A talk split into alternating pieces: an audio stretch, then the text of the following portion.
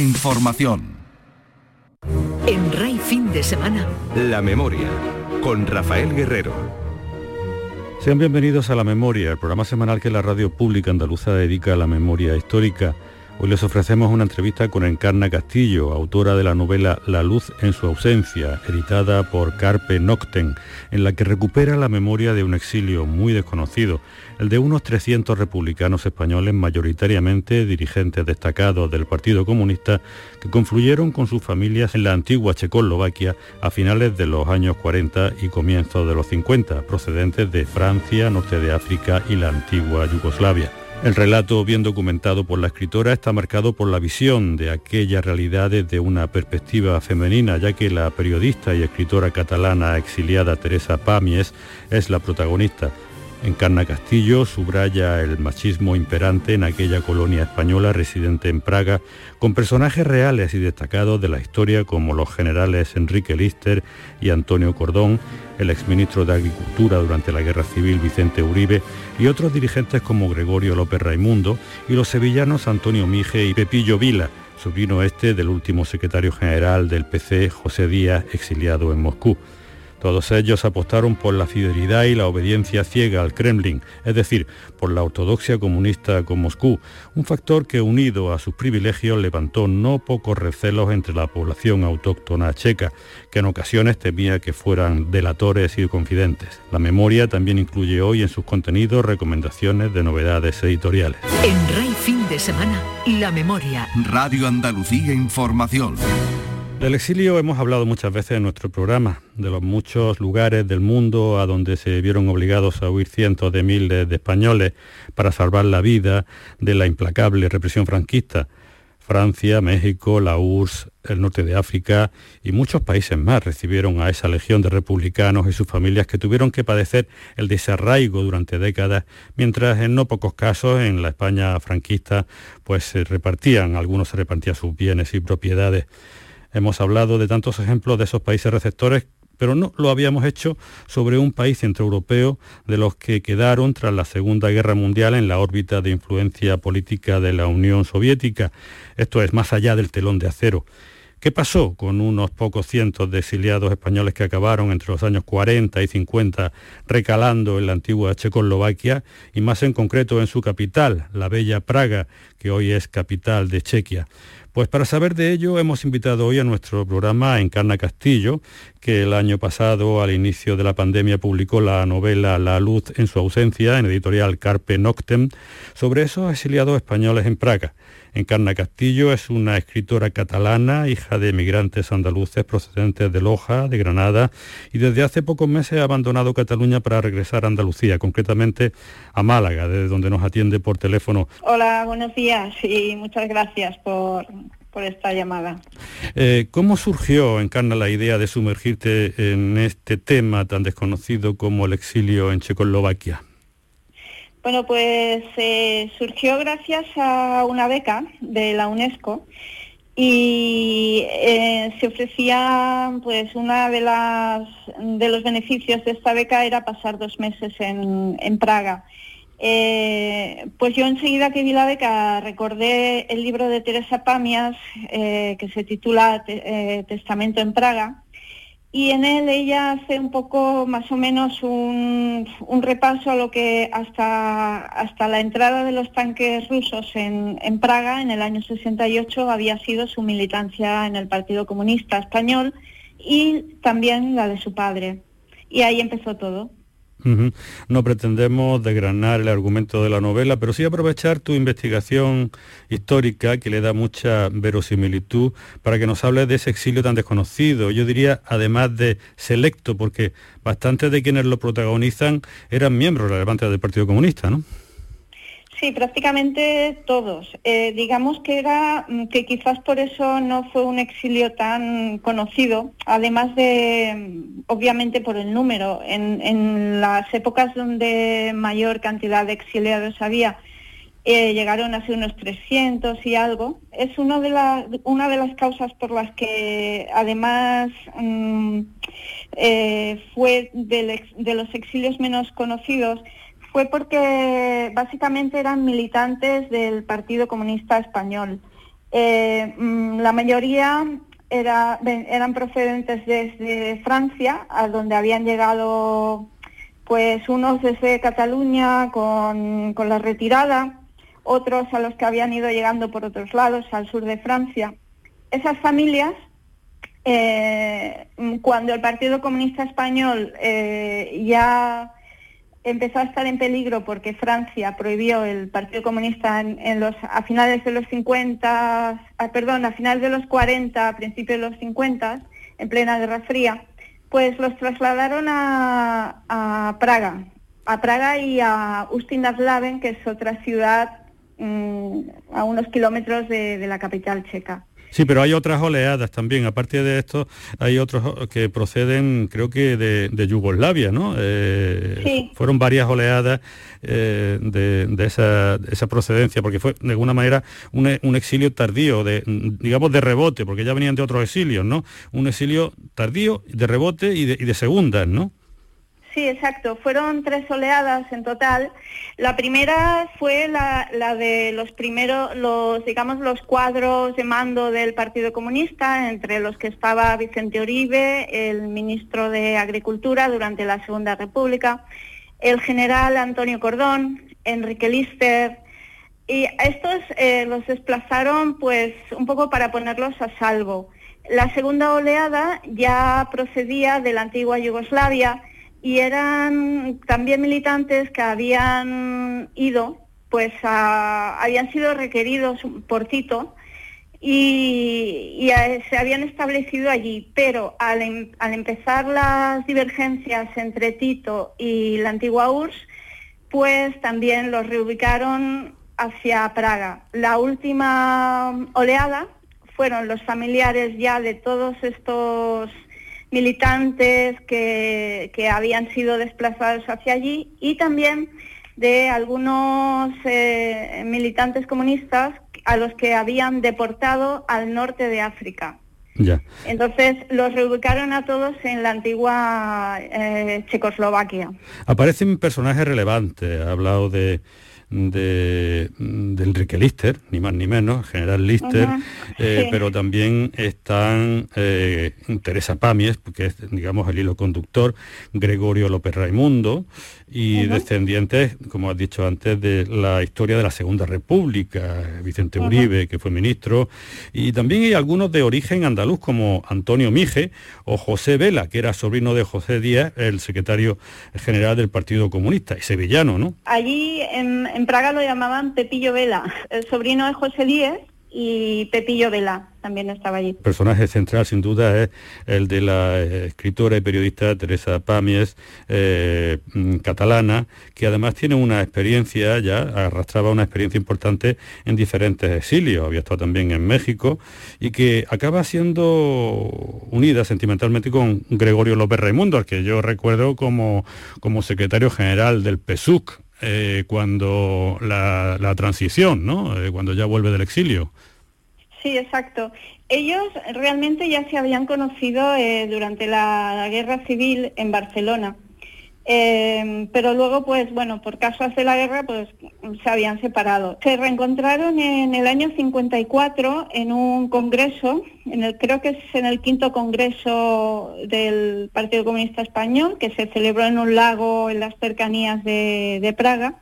Y allí en el año 54 volvieron a reencontrarse y entonces ahí, ahí ya pues retomaron la relación que, la guerra había truncado previamente. Sí, Teresa Pamies es un personaje en sí eh, por su relevancia intelectual, pero supongo que también representa, no sé, el papel de aquellas mujeres republicanas que en pleno exilio, pues también pues por por circunstancias de la vida cambian de compañero sentimental, eh, algo que era impensable en la España franquista. ¿En qué medida ese cambio de pareja eh, trasciende a otros comportamientos políticos. Y también quería preguntarte sobre si existía también eh, un machismo en, aquello, eh, en aquel exilio de aquellos comunistas republicanos. Sí, eso es algo que, me, mm, me llamó mucho la atención, la incoherencia, porque se suponía que el comunismo era pues una ideología eh, pues mm, más o menos abierta de, de miras, etcétera, Pero resulta que, no, que mm, la misma Teresa Pamias era una mujer para la época pues muy, muy feminista. Eh, ella se había formado en, pues, eh, pues en, todo el movimiento sindicalista, pero eh, la gran incongruencia es que en pleno exilio ella misma es rechazada por su comportamiento porque era demasiado liberal para esas mentes comunistas. Hablemos de la, de la integración y de las profesiones y oficios a los que se dedicaban aquellos exiliados españoles en Checoslovaquia. Y me llama mucho la atención, por ejemplo, que hay una emisora eh, Hemos hablado aquí en, este programa muchas veces de la, Pirenaica, con sede en Bucarest, con Ceausescu, ¿no? con el amparo de Ceausescu. Carrillo nos habló de este tema y otros estudiosos también han escrito sobre este tema. Eh, también hemos hablado eh, sobre Radio Moscú con una locutora, Margarita Peláez, que era la voz española, una de las voces españolas de Radio Moscú, asturiana ella, pero nunca habíamos hablado de Radio Praga una emisora que se convierte en punto de encuentro profesional para algunos de los exiliados españoles y que además tiene una influencia más allá de la colonia española allí, sino que se extiende incluso, a, llega, llega a España, ¿no? Muchos se hicieron traductores y otros, eh, sobre los que se encontraban en, en, la sección de propaganda del, Partido Comunista, eh, se dedicaron a, labores de, de radio. Y en, Praga lo que ocurrió es que aprovecharon una estructura que ya existía, porque mm, fue en Radio Praga, eh, tenía ya una sección que se llamaba Radio Praga Internacional, donde ya se transmitía en italiano, en inglés, en francés, en español. Pues cuando estos exiliados llegaron allí, aprovecharon esta estructura que ya existía y eh, crearon una sección de noticias en español donde se hablaba de, noticias desde lo que ellos llamaban la España interior y también eh, se llegaba a, otros exiliados, no solo políticos, sino ya exiliados económicos que se encontraban en Suiza, en Alemania. Entonces, claro, los programas que tenían más éxito eran los relacionados con música porque los que eran hablados obviamente había mucha propaganda política y no, no tenían tanto, tanto éxito. Pero a través de la música pues se llegaba a muchos exiliados o, emigrantes ya económicos eh, y, se convirtió en una cohesión para los españoles que vivían fuera de España.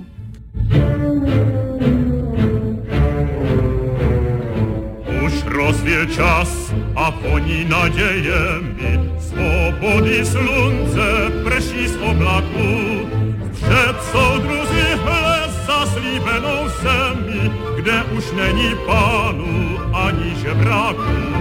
Před soudruzi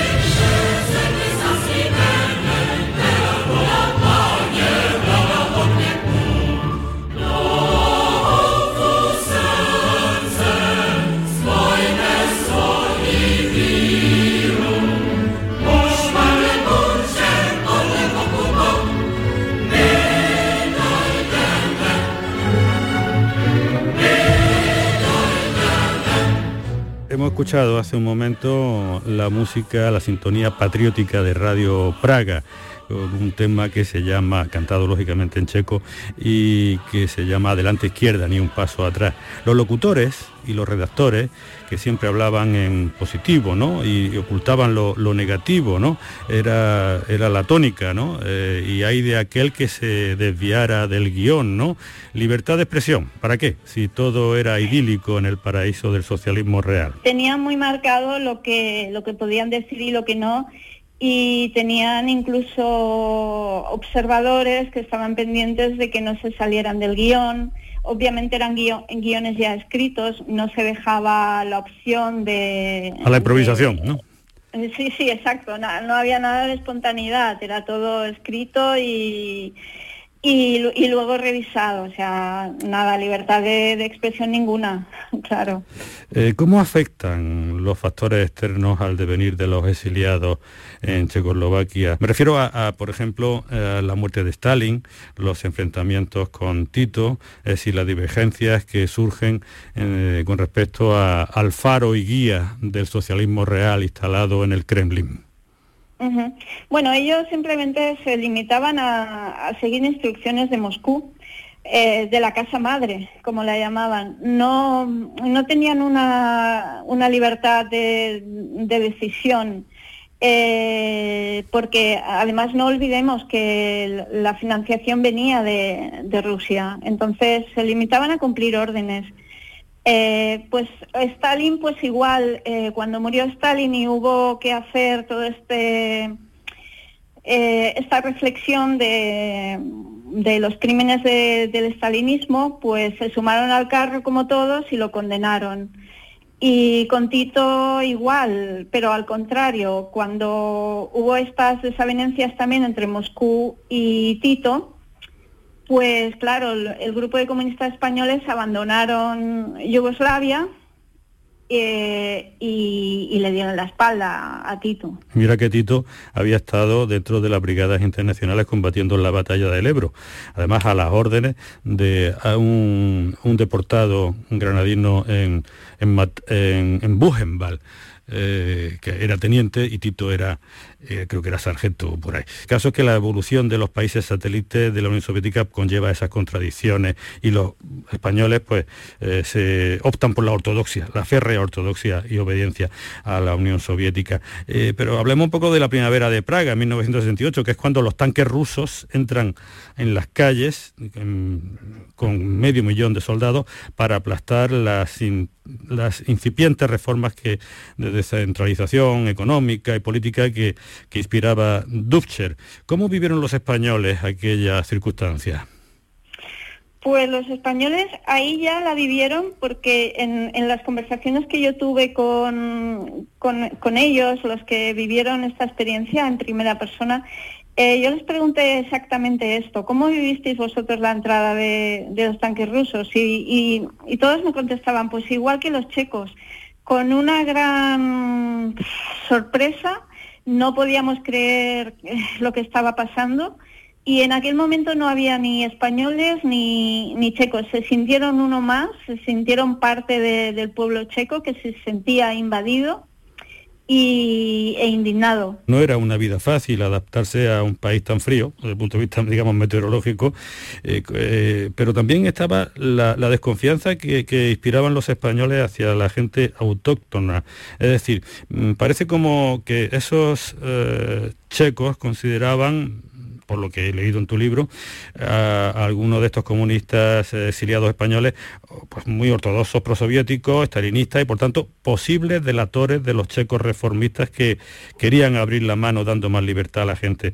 Tú hablas incluso del fantasma del delator, del topo, del confidente, que tanto juego da en los regímenes totalitarios. A ver. Desde el principio, eh, los exiliados españoles mm, fueron recibidos gracias a, la ayuda del, Partido Comunista Checo, eh, que los ayudó a, integrarse en la, vida checa laboralmente, les proporcionaron viviendas, les proporcionaron los medios necesarios.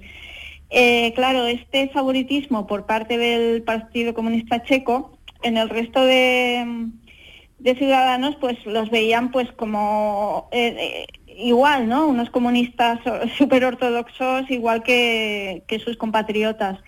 Mm, recelaban porque, mm, por ejemplo, cuando les daban piso, pues en, diferentes eh, edificios de, de, la ciudad, pues pensaban, bueno, pues estos nos, nos están aquí observando y, y, no, no, son nuestros amigos, son los amigos de los que los han traído, que era el Partido Comunista Checo. Un momento en el libro que habla del proceso político contra el sobrino de José Díaz, eh, de Pepillo, de Pepillo Vela, ¿no?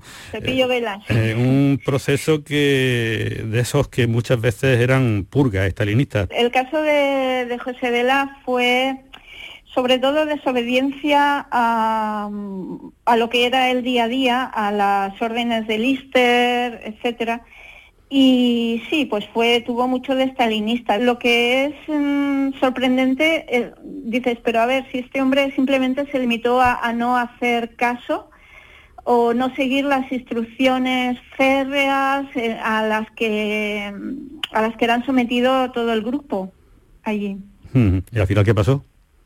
Bueno, al final, pues claro, lo, él trabajaba en la radio y, y lo destinaron a otro sitio no recuerdo ahora dónde, pero también estaba, trabajaba su mujer. Y igual, los, el castigo básicamente consistía en, reubicarlos a lugares donde la situación era todavía mucho peor.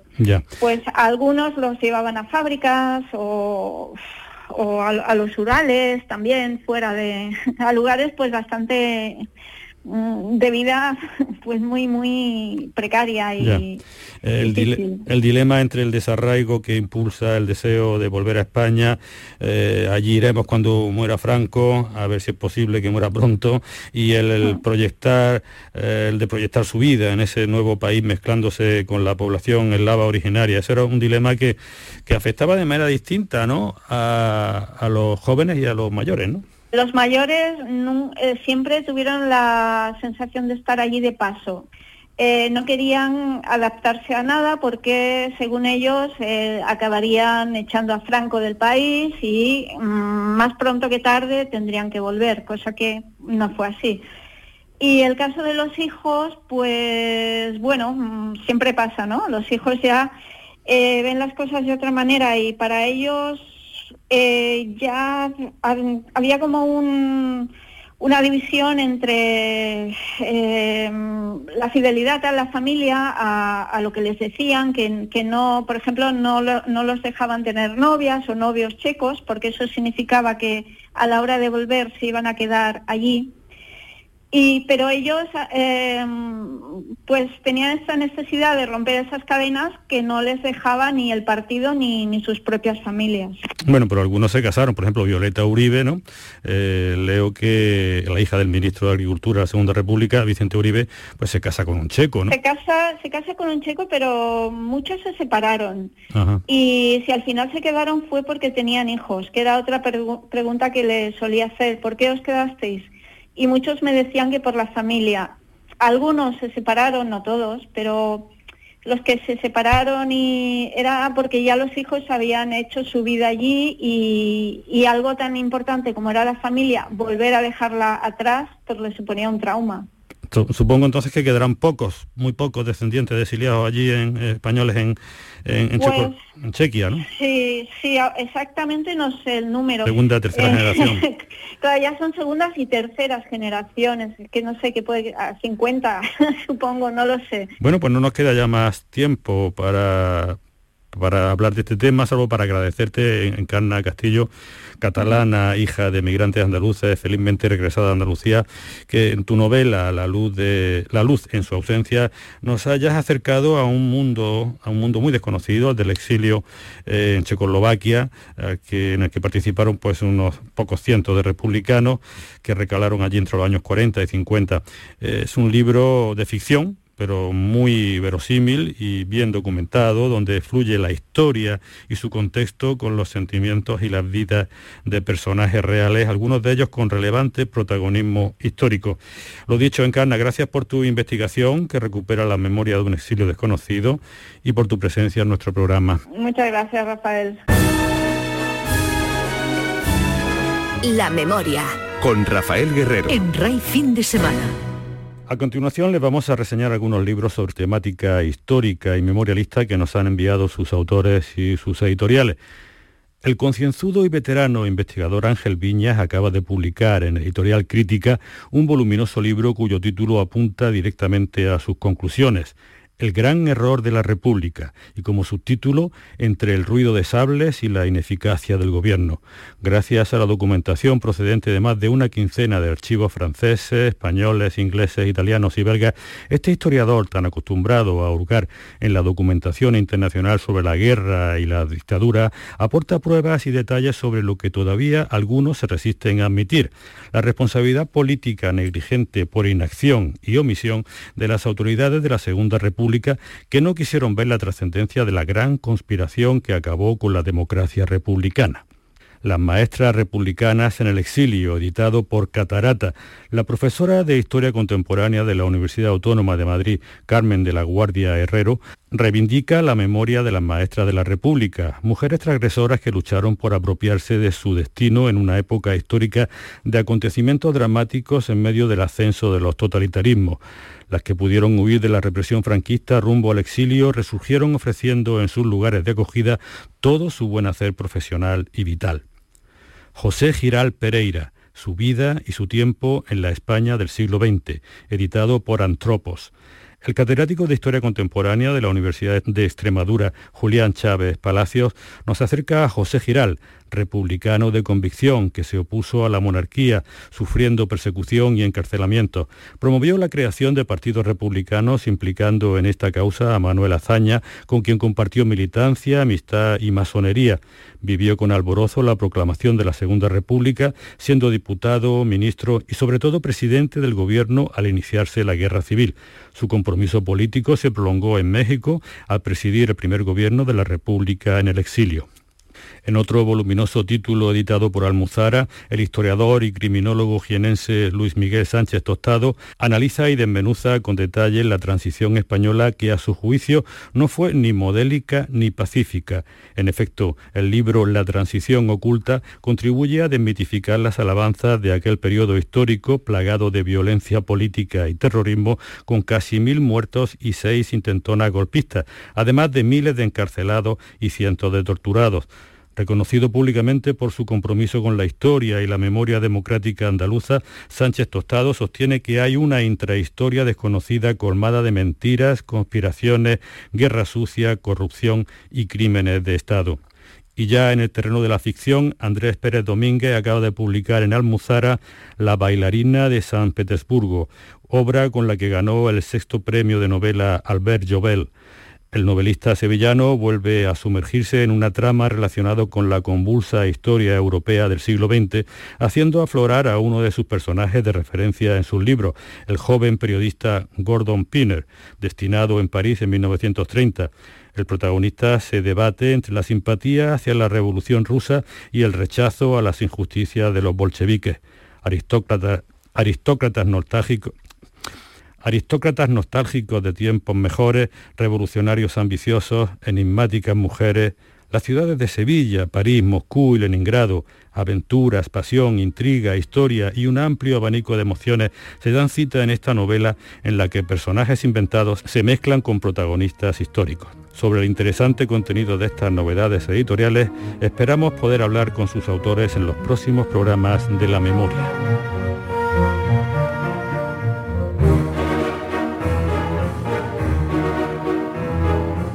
Les recuerdo que la memoria está presente en Twitter con la cuenta arroba la memoria radio y en Facebook como programa La Memoria y que se pueden escuchar los programas más recientes a través de la página web de Canal Sur en el servicio de radio a la carta. Rafael Guerrero se despide de ustedes también en nombre de Adolfo Martín en la realización. Les emplazo hasta el próximo sábado a las 9 de la mañana aquí en RAI en nuestra cita semanal con la memoria.